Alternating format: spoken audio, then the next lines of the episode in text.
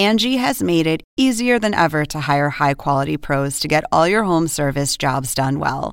Just bring them your project online or with the Angie app, answer a few questions, and Angie will connect you with local pros who match your specific needs. Or book a service instantly at an upfront price. So join the millions of homeowners who use Angie to care for their homes and get your next home service job done well. Download the free Angie mobile app today or visit Angie.com. That's A N G I.com. Oppenheimer presenta. Llega a usted por cortesía de Sodimac Home Center. Sueña, lo hacemos posible.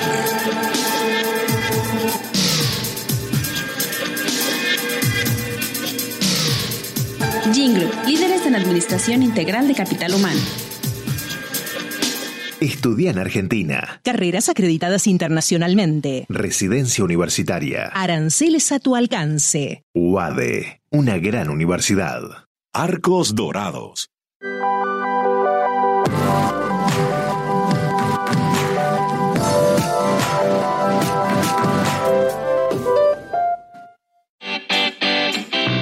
Ingresa en lacaja.com.ar, asegura tu auto y llévate un 15% de descuento por medio año. La caja, así de simple. ¿Sabías que según un estudio de la Universidad de Oxford, casi la mitad de los trabajos actuales podrían dejar de existir en 10 años? La inteligencia artificial llegó para quedarse. ¿Cómo te va a afectar la automatización? ¿Cuáles son los trabajos del futuro? Andrés Oppenheimer te lo cuenta en su nuevo libro, Sálvese quien pueda. Y no te quedes atrás. Encuéntralo en librerías.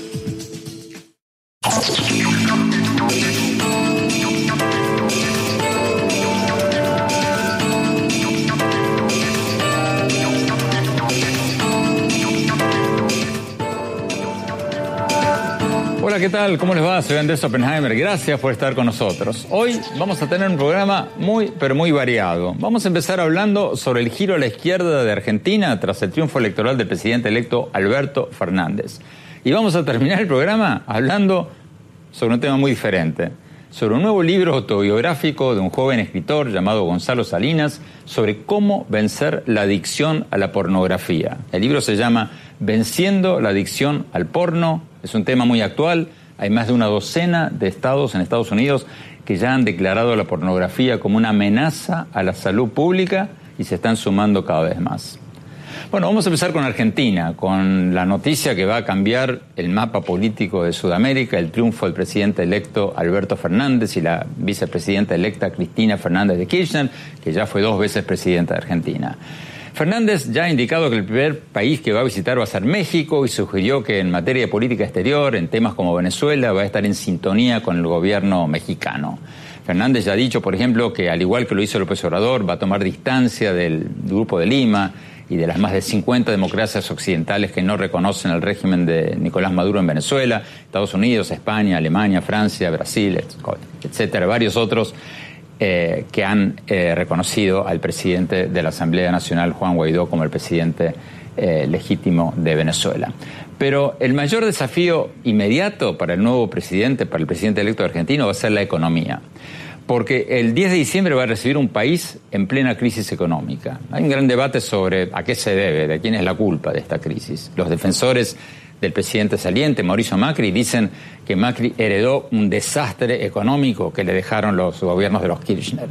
Dicen que durante los gobiernos populistas de Néstor Kirchner y Cristina Kirchner se duplicó el gasto público, del 23% del Producto Bruto al 41.3% del Producto Bruto. Y bueno, por el populismo de los Kirchner dicen Macri heredó un país eh, quebrado que no logró levantar. Y bueno, por el otro lado, los partidarios del presidente electo Fernández dicen que Macri endeudó a la Argentina con un préstamo de 57 mil millones de dólares del Fondo Monetario Internacional y dejó al país peor parado que antes. Como el tema clave va a ser la economía, vamos a hablar con algunas figuras internacionales que van a ser claves para el futuro de Argentina. Los encargados de América Latina de algunas de las principales agencias calificadoras de riesgo de Wall Street. Las calificadoras de riesgo le dan calificaciones a los países que nos gusten o no nos gusten, para bien o para mal, son tomadas bastante en cuenta por muchos inversionistas internacionales a la hora de decidir si ponen dinero en un país o lo sacan. De manera que hay que prestar atención a lo que digan nuestros invitados de hoy, porque repito, nos guste o no nos guste, lo que dicen tiene un impacto en el futuro económico de los países. Desde Nueva York vamos a tener a Todd Martínez, director de calificaciones soberanas para América Latina de la agencia calificadora Fitch. También desde Nueva York vamos a ver lo que nos dijo la noche del triunfo de Fernández, el director de calificaciones de la agencia calificadora Standard Poor's, Joydeep Mukherjee, director de calificaciones soberanas, como les decía, eh, para América Latina Standard Poor's. Y para analizar eh, qué posibilidades tiene Argentina de lograr una buena renegociación de su deuda con el FMI, vamos a tener alguien que conoce muy bien al Fondo Monetario, el exdirector del Fondo Monetario Internacional para América Latina, Claudio Loser.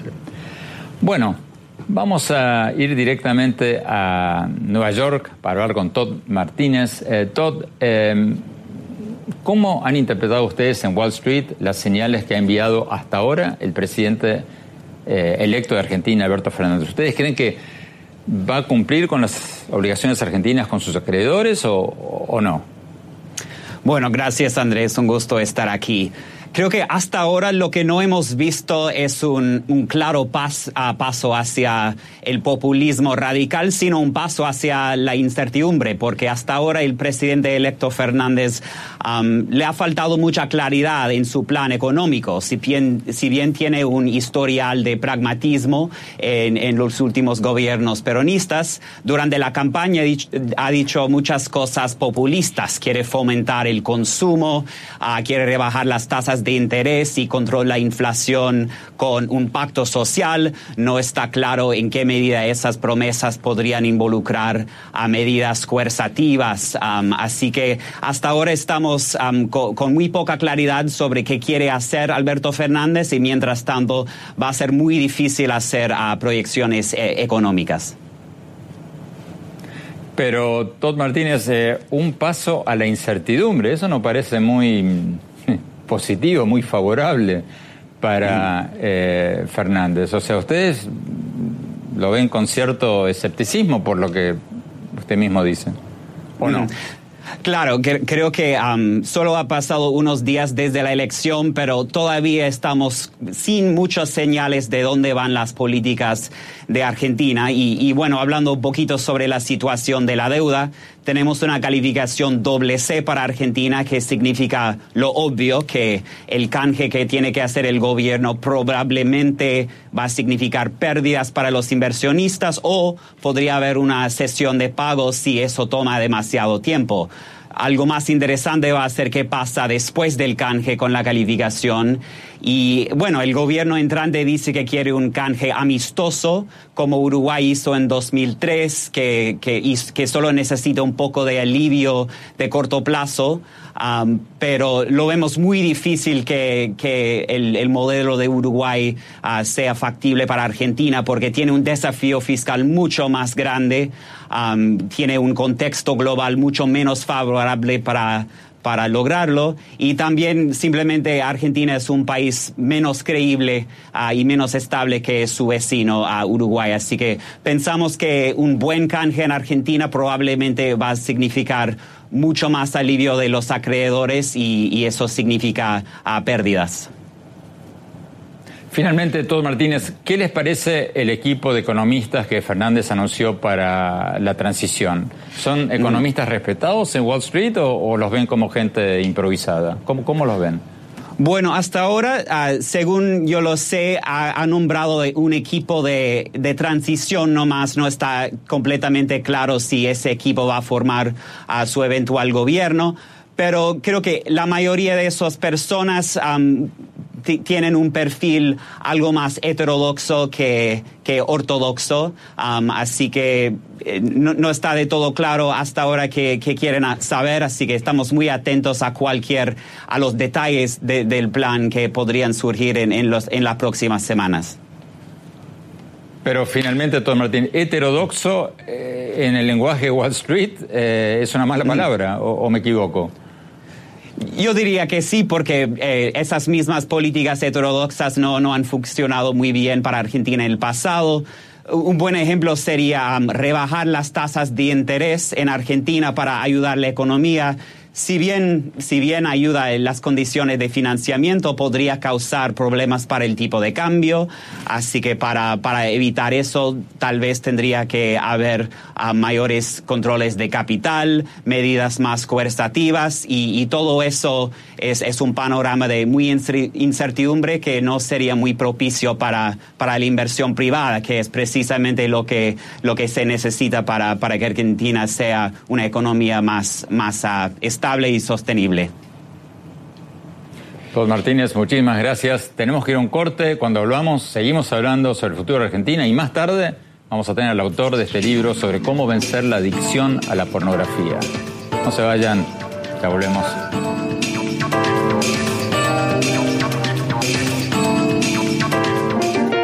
Sueña con ser el papá que tiene las herramientas para hacerlo todo. Busca, encuentra, compara Descubre la que siempre habías querido. Ven a Sodimac Home Center y llévate una o llévatelas todas. Pruébalas, siéntelas. Compra las herramientas de un super papá sin que te supercueste.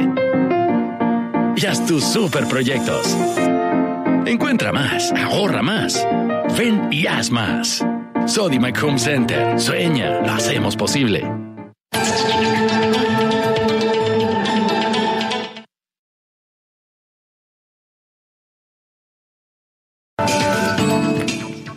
Gracias por seguir con nosotros. Estamos analizando el futuro de Argentina tras el triunfo electoral de la fórmula peronista o kirchnerista del presidente electo Alberto Fernández. Y como una de las mayores incógnitas es si Fernández va a lograr llegar a un acuerdo con sus acreedores, con los acreedores de Argentina eh, y tranquilizar a los mercados, estamos hablando con los encargados de América Latina y de algunas de las principales agencias calificadoras de Wall Street. Veamos lo que nos dijo Jory Mujerji, el director de calificaciones soberanas para América Latina de la agencia calificadora Standard Poor's. Veamos lo que nos dijo poco después de la elección de Fernández. Veamos.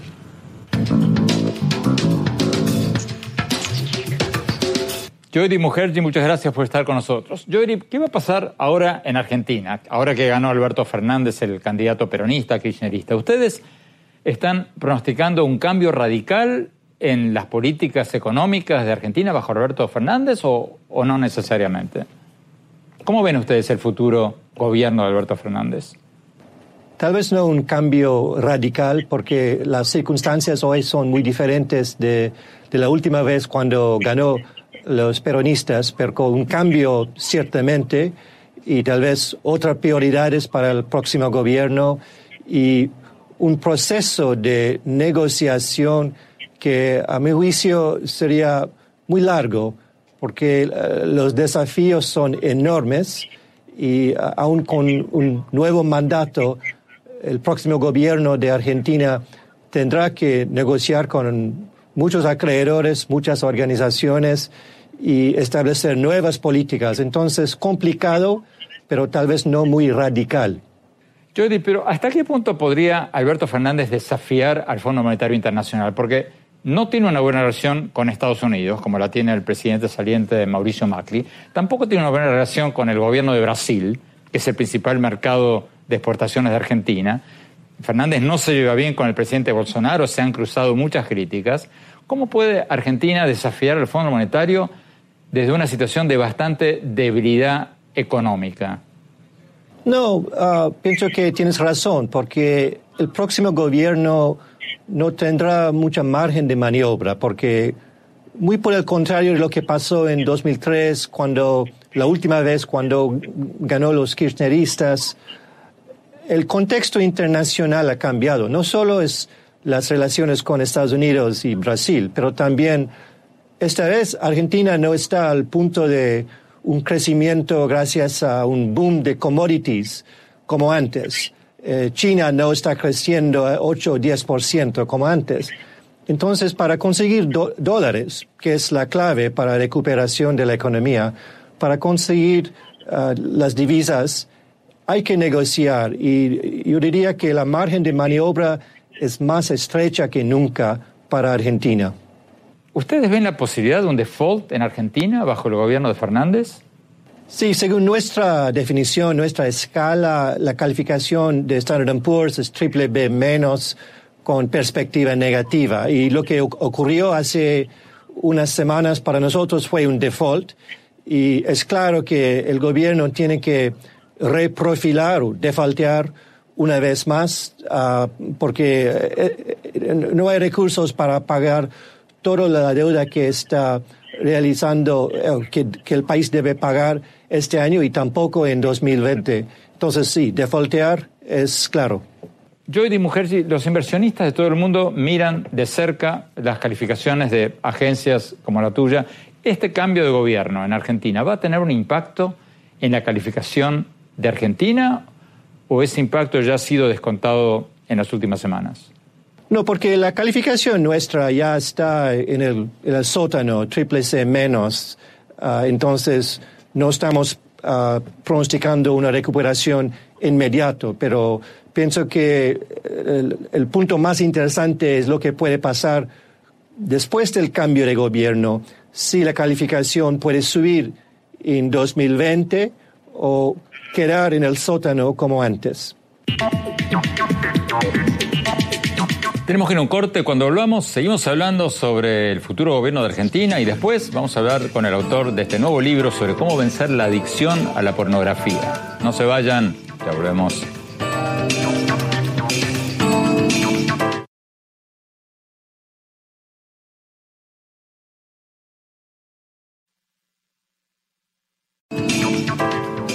Gracias por seguir con nosotros. Antes de entrevistar al autor del libro sobre cómo vencer la adicción a la pornografía, veamos lo que nos dijo el exdirector del Fondo Monetario Internacional para América Latina, Claudio Loser. Veamos.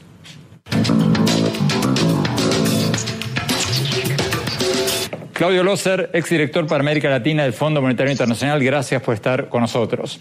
Eh, doctor Loser, esto, este triunfo de Alberto Fernández en Argentina va a cambiar radicalmente la política argentina, la política económica?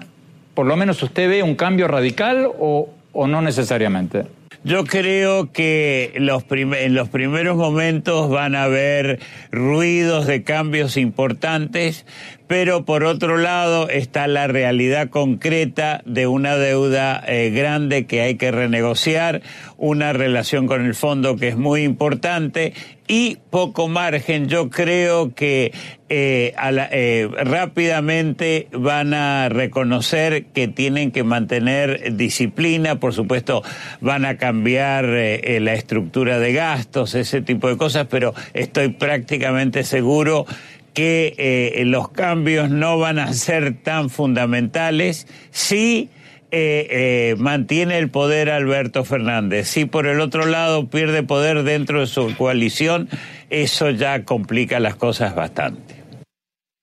Usted conoce el Fondo Monetario desde adentro.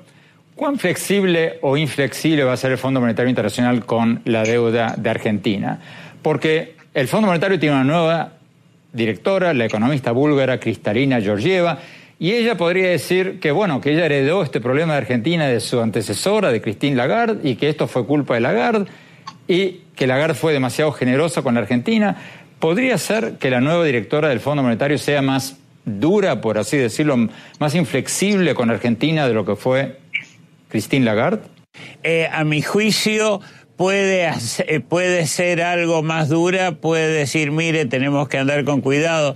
Sin embargo, conociendo el fondo, el fondo este, con 190 países miembros, eh, está muy acostumbrado a cambios de gobierno, incluso dentro de programas, y en ese sentido va a mandar señales claras de que está dispuesto eh, fuertemente a eh, mantener las relaciones con, eh, con, el país. Lo que pasa que va a depender mucho de lo que diga o lo que eh, piensa hacer Alberto Fernández como presidente. Pero la realidad, Claudio Loser, es que Alberto Fernández ha quebrado lanzas o por lo menos ha antagonizado a Estados Unidos, a Brasil. Estando en España dijo que se iba a alejar de Estados Unidos y acercar a España. Después Brasil, el, mejor, el mayor mercado de exportaciones de Argentina, eh, se ha cruzado insultos o críticas con el presidente de Brasil, Jair Bolsonaro, eh, sin amigos en Washington, sin amigos en Brasil, con una Europa en recesión. Eh, ¿Qué posibilidades ve usted de que ocurra lo que algunos están especulando, que es que China desembarque en Argentina mucho más de lo que ha hecho y que China se convierta como se convirtió en Venezuela? en el gran inversionista, por supuesto, a cambio de enormes concesiones, por ejemplo, petroleras de Argentina. ¿Hay una posibilidad de que China sea la que rescate a Argentina? Eh, yo creo que es una posibilidad importante pero eh, China eh, ha estado cambiando en los últimos, eh, en el último año o dos, porque se ha quemado con una serie de préstamos importantes a otros países, incluso Venezuela, y en ese sentido creo que se va a mover mucho más despacio para meterse de cabeza en Argentina. O sea, yo creo que China es la alternativa para eh, para la Argentina, pero creo que va a ser mucho más desilusionante de lo que eh, Argentina o el gobierno de Alberto Fernández puede pensar, debido a su trayectoria en los últimos, eh, en los últimos años con sus préstamos dentro de América Latina, en África y en Asia también. Entonces, Claudio Loser, con una relación más fría con Washington, una relación más fría con Brasil, una relación igual quizás eh, con una Europa en recesión y con un gobierno en España que no se sabe si va a sobrevivir eh, en manos del PSOE, del Partido Socialista eh, de España. Y si China, como usted dice, está quemada con América Latina y no va a invertir por lo menos en forma rápida o, importante, ¿qué le queda? ¿Rusia es una posibilidad? ¿Hay alguna otra posibilidad? Ante la falta de inversión privada en Argentina? Eh, Rusia no tiene la capacidad, es un país que eh, tiene una situación razonable, pero no tiene los recursos.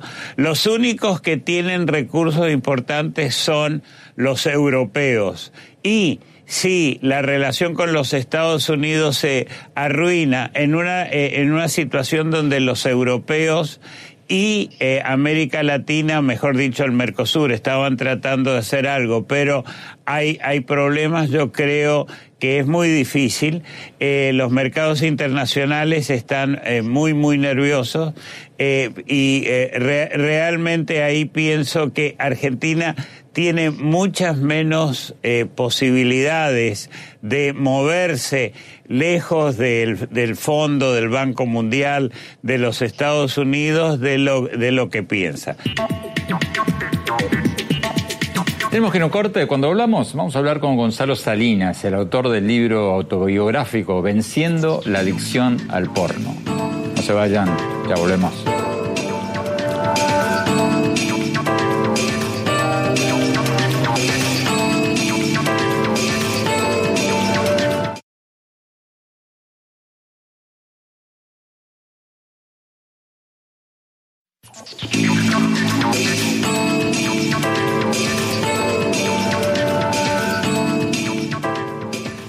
Gracias por seguir con nosotros. Estamos con Gonzalo Salinas, el autor de un nuevo libro titulado Venciendo la adicción al porno, con el subtítulo Siete pasos para vivir una vida sexual más sana. Es un libro autobiográfico que este joven autor peruano ha publicado en Amazon y que ha sido ya motivo de varias entrevistas que le han hecho en América Latina. Y también tenemos con nosotros a la licenciada Belkis Carrillo, psicóloga con una maestría en sexología, que nos va a ayudar a poner las cosas en perspectiva.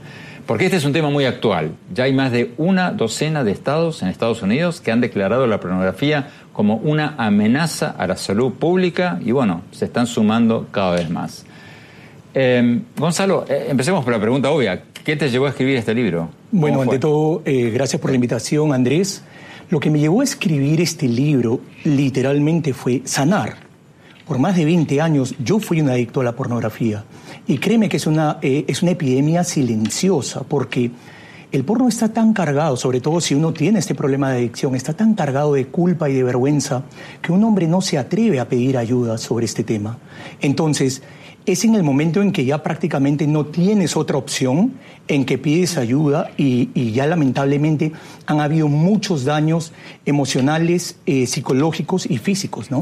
Pero Gonzalo, ¿en qué momento te diste cuenta que lo tuyo no era un divertimento y que era una adicción? ¿En qué momento esto deja de ser un pasatiempo, un divertimento y se convierte... O sea, ¿en qué momento te diste cuenta tú que, que tenías un problema? Bastante simple. En el momento en que tú te das cuenta que no tienes control sobre tu voluntad y que si no estás consumiendo porno y masturbándote por, por consiguiente, estás eh, todo el día pensando en eso.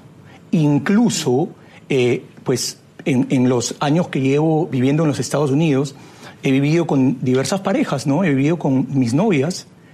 Eh, Andrés, yo, creí, yo quería que mi novia se vaya al centro comercial, que se vaya a la clase de yoga, para yo poderme reunir con el porno. Era así de fuerte la adicción. Pero, a ver, déjame, doctora eh, Carrillo, jugar un poco al abogado del diablo. Eh, ¿Qué diferencia hay entre esta adicción y la adicción a las series de Netflix, o a la tecnología, o al Twitter, o al Facebook? Mucha gente dice que estas son adicciones que también están haciendo que la gente un poco pierda la cabeza y no pueda tener vidas normales. Fíjate que a nivel académico no tiene ninguna diferencia y te explico por qué. Porque estas estas adicciones a, sin sustancias no están tipificadas dentro del DCM5, que es el libro que nosotros utilizamos para diagnosticar un trastorno.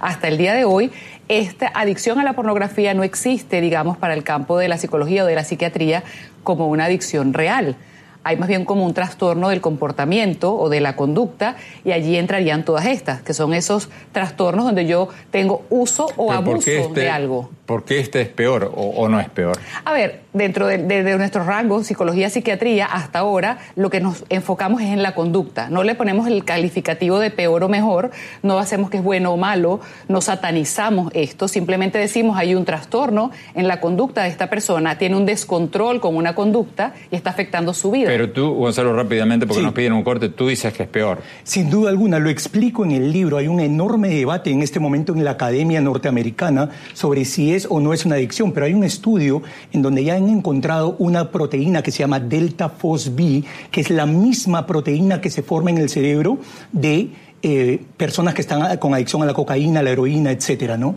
Entonces yo digo que sí y lo veo todos los días con los hombres a quienes yo ayudo en los programas de coaching. Tenemos que ir a un corte rápido y después te quiero preguntar, Gonzalo, cuáles son los pasos que aconsejas en tu libro para dejar esta Perfecto. adicción. Vamos a un corte rápido, ya volvemos.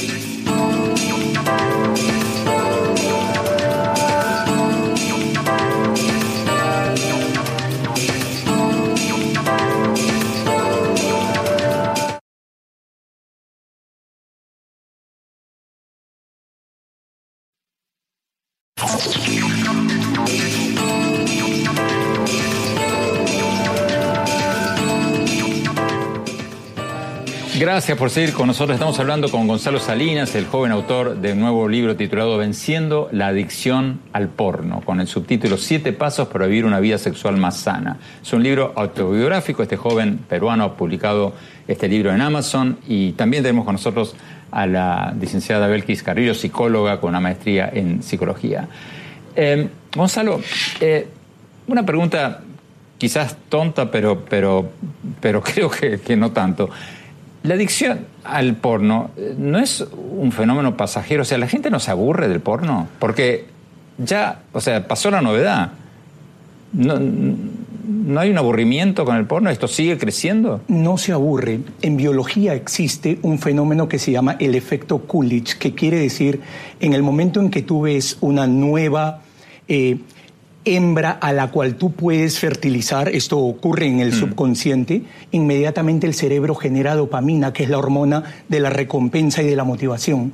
Entonces, prácticamente el adicto al porno se vuelve adicto a la dopamina porque cada actriz porno que ve, digamos, en acción en la pantalla, le genera un nuevo rush de dopamina y a eso es lo que se hacen adictos. Entonces, no se aburren porque cada vez hay una nueva, entre comillas, hembra a la cual fertilizar. El problema es que el cerebro humano no sabe distinguir si es real o falsa la mujer que tienes delante que está en una pantalla. Pero, pero eh, Belkis, no es obvio que es falso. O sea, uno ve eh, una película porno, ya ve la segunda y ya la tercera, ya es obvio que, que están actuando o no. Lo que pasa es que eso es un proceso bioquímico, como él lo está explicando, es un proceso que nuestro cerebro simplemente dice, dame más dopamina y el peligro con esto es que muchas veces cuando vas avanzando aparte de cambiar de hembra, como él está explicando, también necesitas actos más violentos, necesitas actos que generen más fuerza, más movimiento. Y muchísimas personas pueden llegar a conductas realmente incluso mortales si no esto no se detiene. Entonces, no hay aburrimiento porque quiero más dopamina y quiero más acción para obtener más dopamina y ese es el gran riesgo con esto. Gonzalo, ¿cómo saliste de esto y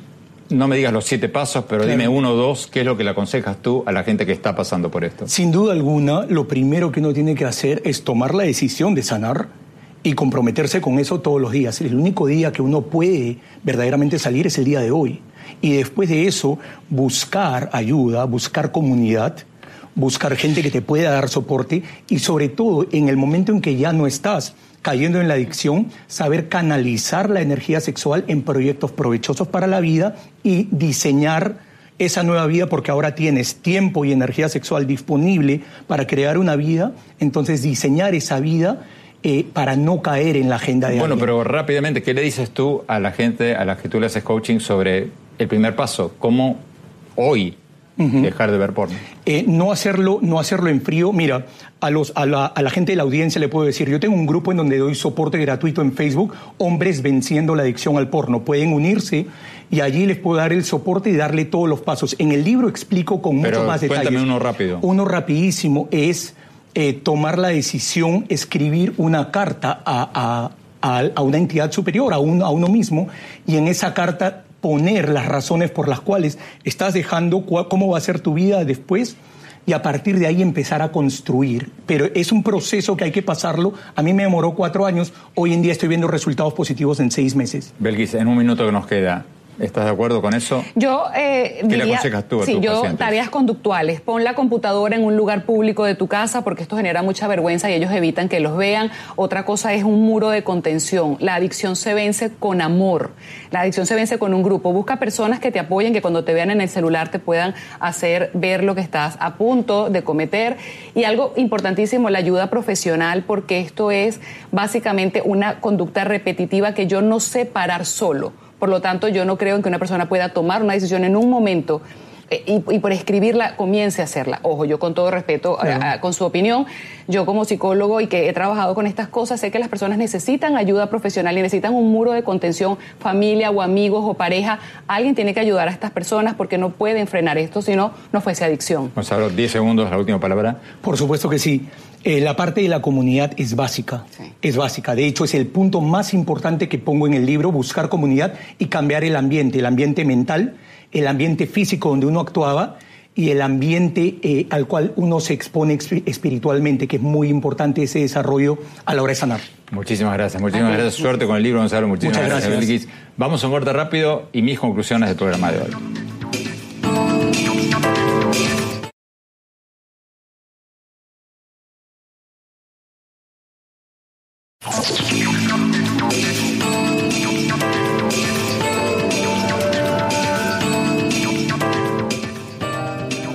Gracias por seguir con nosotros. Mi opinión sobre el tema con el que abrimos el programa de hoy, sobre hasta qué punto Argentina va a dar un giro a la izquierda tras la elección del presidente electo Alberto Fernández y si Argentina podría romper sus relaciones con los acreedores internacionales y con el Fondo Monetario Internacional. A mí me pareció muy interesante lo que nos dijeron hoy en este programa los directores para América Latina de las agencias de calificación Fitch y Standard Poor's porque ambos son figuras que van a tener un impacto directo en el futuro económico inmediato, por lo menos de Argentina. Son estas agencias los que deciden qué calificación le ponen a los países y esas calificaciones, nos guste o no nos guste, son usadas por muchos inversionistas internacionales para decidir si invierten en un país o si sacan su dinero de ese país. Y ambos invitados, así como el exdirector para América Latina del Fondo Monetario Internacional, Claudio Lozer, nos dijeron lo mismo que el presidente electo, Fernández, no va a tener muchas opciones.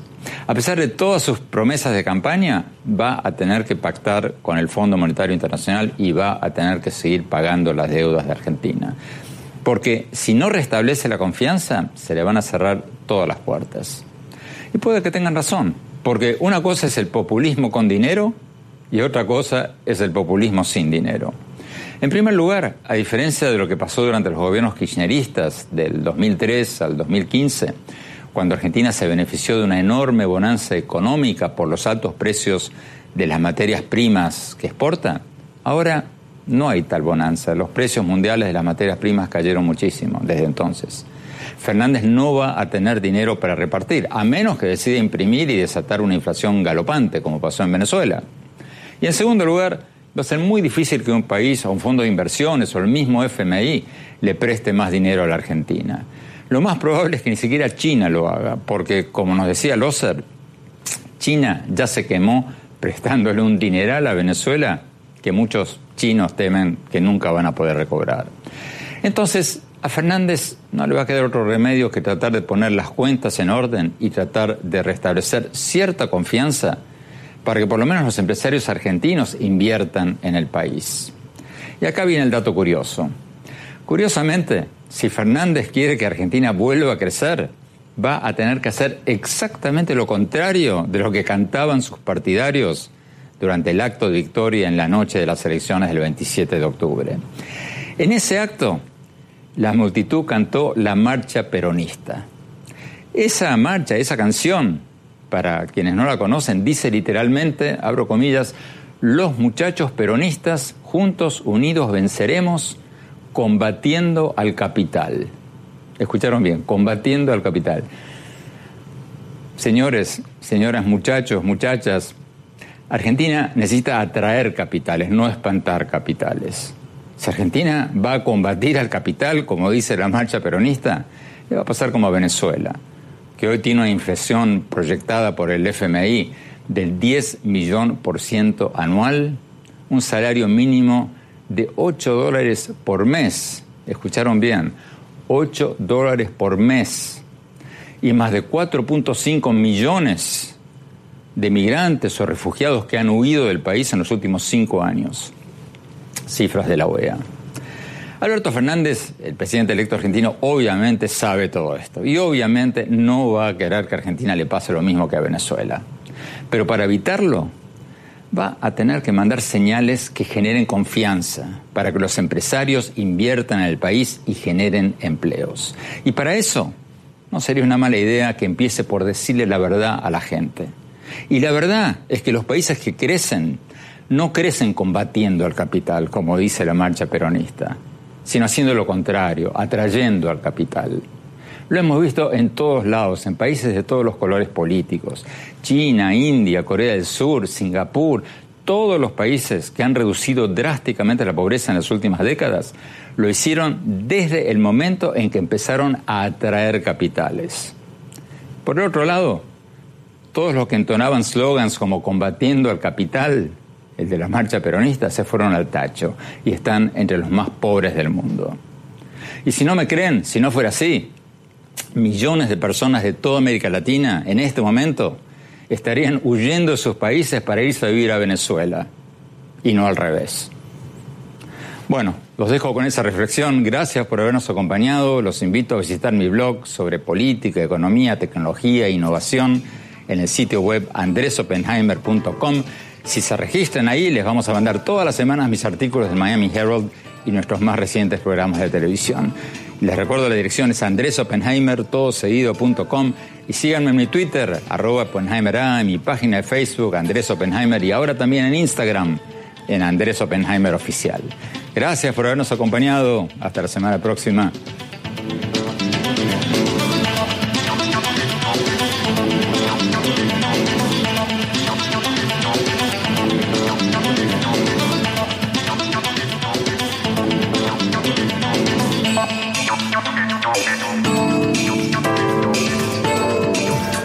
Oppenheimer presenta. Llega usted por cortesía de Sodimac Home Center. Sueña, lo hacemos posible.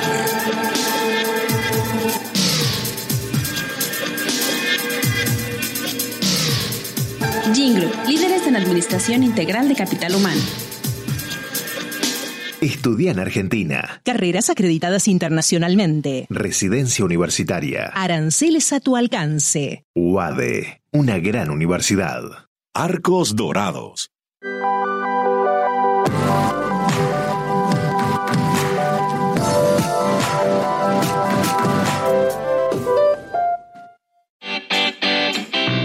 Ingresa en lacaja.com.ar, asegura tu auto y llévate un 15% de descuento por medio año. La caja, así de simple.